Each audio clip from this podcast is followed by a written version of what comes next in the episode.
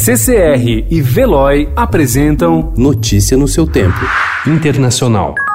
De conformidad con el artículo 116 de nuestra Constitución, que ya prevé la autorización del Congreso de los Diputados para poder continuar con el estado de alarma, el Consejo de Ministros del próximo martes acordará solicitar la ampliación de la declaración del estado de alarma hasta el día 11 de abril.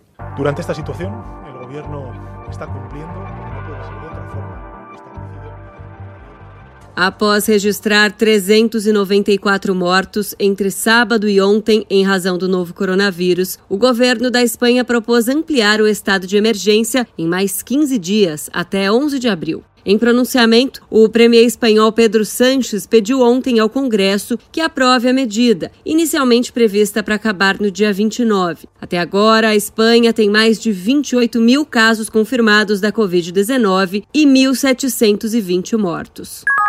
Non bisogna comunque abbassare la guardia, tenere le misure che sono state adottate, rispettare le indicazioni che sono state date anche nei provvedimenti del governo. Na Itália, um total de 5.476 pessoas morreram em razão do novo coronavírus, 651 delas entre sábado e ontem, uma redução em relação às 24 horas anteriores recebida com prudente esperança pelas autoridades. Espero e todos esperamos que a tendência seja confirmada nos próximos dias, mas não devemos baixar nossa guarda, afirmou o chefe da Proteção Civil, Ângelo Borrelli. No sábado, 793 mortes foram anunciadas em um único dia.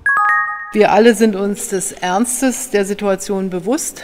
Das Coronavirus breitet sich weiter mit besorgniserregender Geschwindigkeit in unserem Land aus. Wir haben heute darüber gesprochen.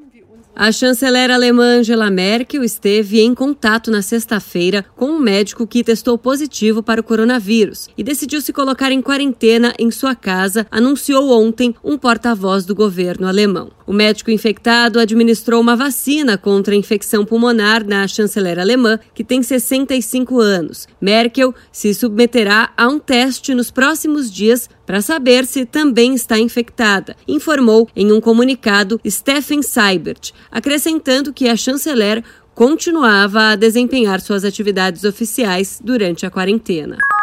O governo da Venezuela vai fechar os postos de gasolina em todo o país para preservar o estoque de gasolina enquanto uma quarentena decretada para conter o novo coronavírus paralisa o país. Apenas algumas dezenas dos 1.800 postos de petróleos da Venezuela SA em todo o país permanecerão abertos, operados pelas Forças Armadas para permitir o reabastecimento de combustível de veículos médicos, de carga e de utilidade pública, de acordo com as fontes que pediram para não serem identificadas, pois o plano ainda não foi anunciado. Notícia no seu tempo. Oferecimento CCR e Veloy.